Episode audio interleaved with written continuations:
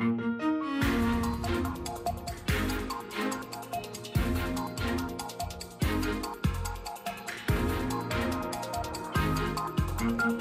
depois de um período de férias, o Minuto Cidadão está de regresso. Tiago Vaz Pereira, boa tarde, bem-vindo de regresso. Boa tarde, obrigado. E hoje vamos falar do e-voucher.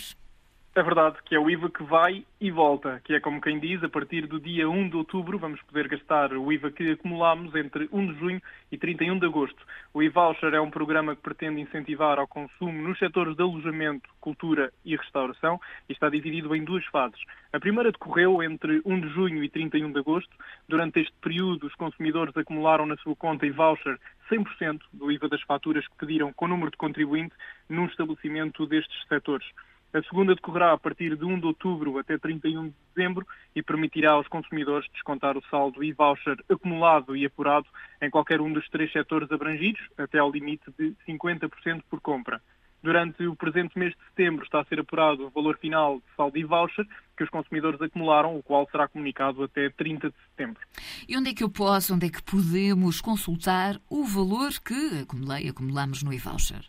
Sim, podemos consultar a qualquer momento no portal É-Fatura ou através eh, da app É-Fatura. Até 30 de setembro, o saldo final será então divulgado aos consumidores nestas mesmas plataformas. E como é que podemos gastar o que acumulamos?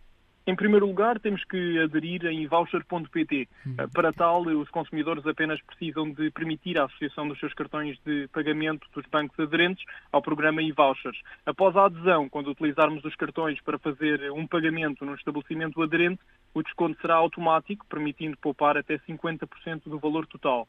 No prazo máximo de dois dias úteis, o valor será então descontado do saldo e voucher e diretamente transferido para a conta bancária que foi associada.